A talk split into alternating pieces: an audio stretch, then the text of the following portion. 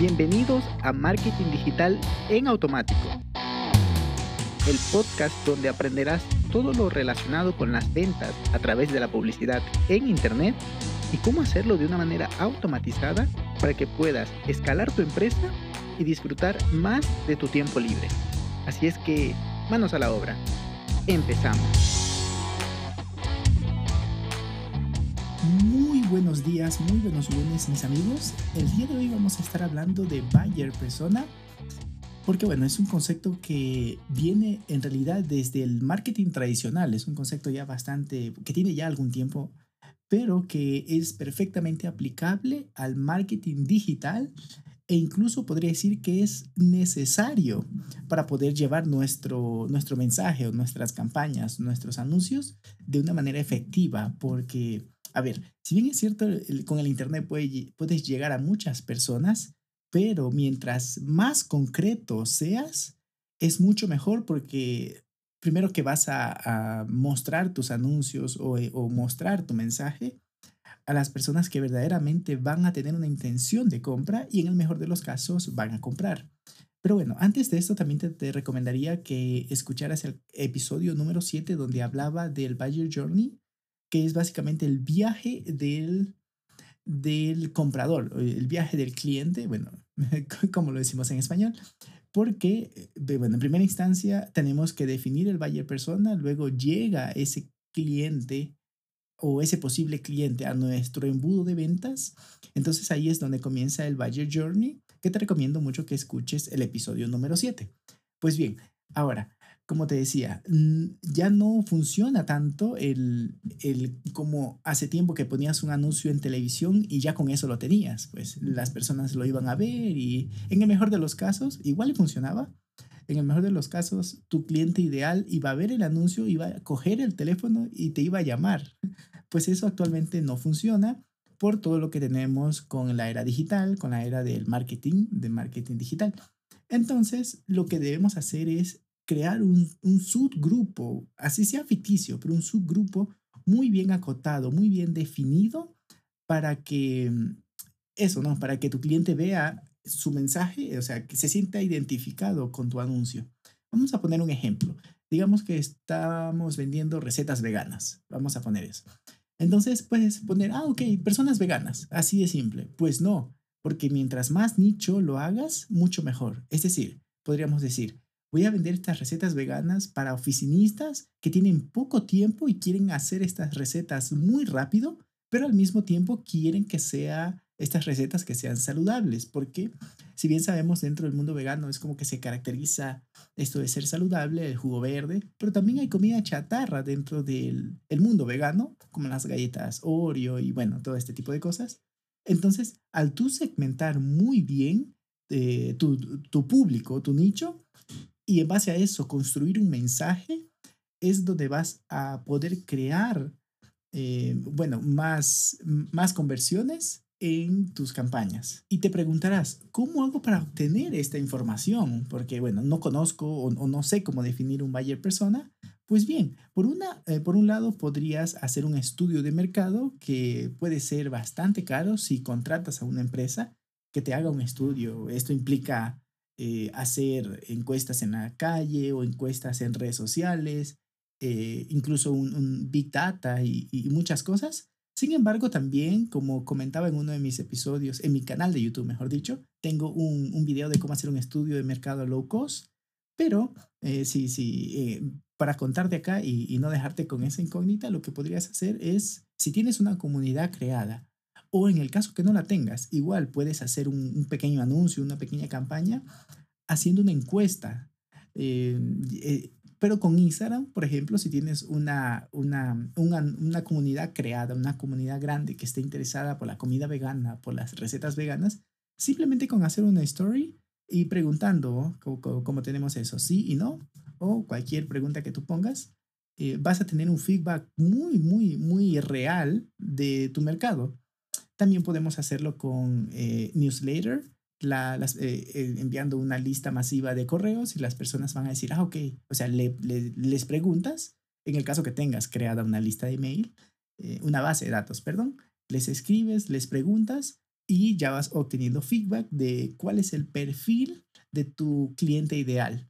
También puedes obtener esta información por Google, por Google Analytics, puedes saber la edad de tus clientes veganos, puedes saber eh, la localidad y bueno, muchas cosas. Tanto también con Google Maps, también, perdón, Google Analytics, también la puedes saber la tendencia con Google Trends. O si no, otra fuente de información que me gusta bastante también es Google Business Insight. También tiene artículos muy buenos en base a estudios que Facebook hace, que vale la pena siempre echarle, echarle una leída. Y con eso vas a poder saber no solo los gustos y preferencias, sino es que también las ambiciones, eh, los miedos, las necesidades, incluso qué valoran o, o, como te decía, si es un oficinista, cómo es su jornada y qué tipo de comidas dentro del mundo vegano es que más prefiere comer.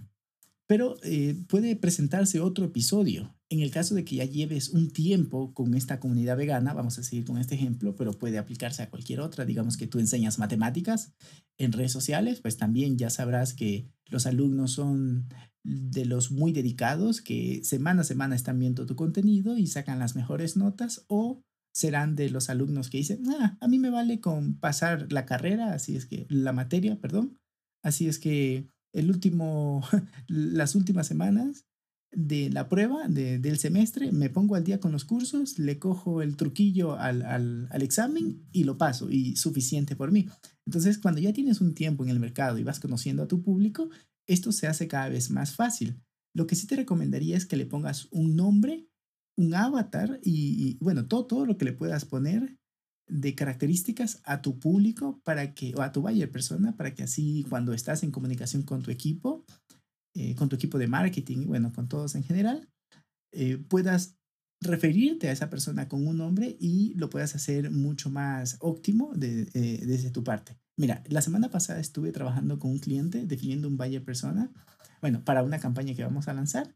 Entonces, entre tanto, definimos dos, pero nos falta uno más eh, buyer persona y en base a eso generar todo, todo el mensaje, toda la campaña y todos los anuncios que vamos a crear. Incluso las landing page van a estar enfocadas en, en, esa, en esa persona. Déjame te lo leo. Eh, la primera persona se llama Alberto. Dice, empleado de medio alto rango salarial, pero que no, eh, no tiene tiempo para viajar con la familia porque piensa que será demasiado caro y no puede darse ese lujo porque tiene deudas hipotecarias y del auto que no puede dejar de pagar. Tiene la tendencia a comprar cosas caras para mostrar a los demás que tiene dinero debido a su estatus social elevado al ser un profesionista trabajando en una buena empresa.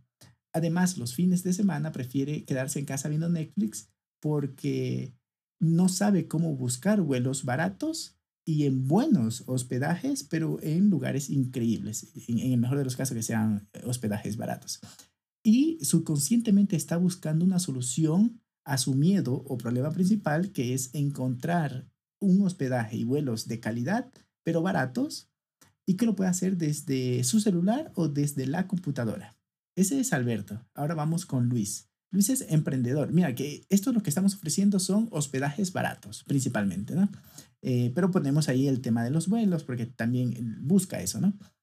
Luego le pongo, este es para, eh, para Luis. Emprendedor que está haciendo crecer su negocio, pero siente que necesita unas breves vacaciones e incluso usar una plataforma que lo premie por ser un viajero frecuente, eh, mientras ahorra dinero porque no quiere gastar mucho. Es decir, es un emprendedor que está empezando, está creciendo su negocio. Además quiere disfrutar, aunque sea de unos días, del estilo de vida que tienen sus referentes, empresarios millonarios en redes sociales sin que esto le cueste un dineral. Debido a ello, activamente está buscando una plataforma que le permita ahorrar dinero, acumular puntos por ser un cliente frecuente y al mismo tiempo, tiempo perdón, disfrutar de lugares increíbles porque siente que se lo merece ya que trabaja mucho en su negocio. Como puedes ver, son dos perfiles distintos. Si bien es cierto, van a coger el mismo servicio, que es hospedajes baratos, pero de calidad, los dos son distintos. O sea, uno incluso la, la, edad del de arriba está entre 35 a 50, le puse. Podríamos subirle un poquito más el rango, pero el otro está entre 26 y 40. Y el de arriba está casado con hijos. Eso no lo pongo acá, pero en el, en el, en, cuando definamos el público en Facebook, eso sí lo vamos a poner. Entonces, cuando hagamos una comunicación en redes sociales, en Facebook y en la landing page, vamos a, poner mensajes que, que eh, eliminen el miedo que él tiene a, a, quedarse sin pagar la hipoteca, en el caso de, de Alberto. Y en el caso de Luis, le mostraremos cómo, cómo sus referentes, no necesariamente vamos a poder adivinar que admira a Gary Vee o a Tai López o a Carlos Muñoz, no necesariamente, pero sí vamos a poner a un hombre exitoso allí con su pareja, porque eh, Luis tiene pareja, tiene, su novia. Entonces, de esa manera conocemos a, profundidad a nuestro Valle persona, sabemos sus miedos, sabemos sus, inspira sus motivaciones y vamos a poder conectar y convertir mucho, mucho más en nuestros anuncios.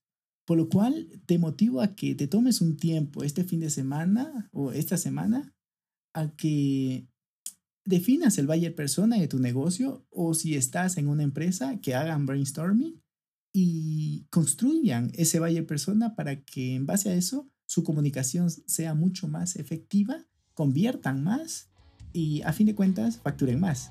Por lo que, bueno, aquí te dejo el episodio de hoy. Espero que te haya sido de utilidad y nos escuchamos el día miércoles. Y hasta aquí el episodio de hoy. Sé que esta información va a ser de gran utilidad para tu negocio, por lo que te pido que lo implementes y lo compartas con alguien que sepas que también le va a ayudar. Gracias y hasta la próxima.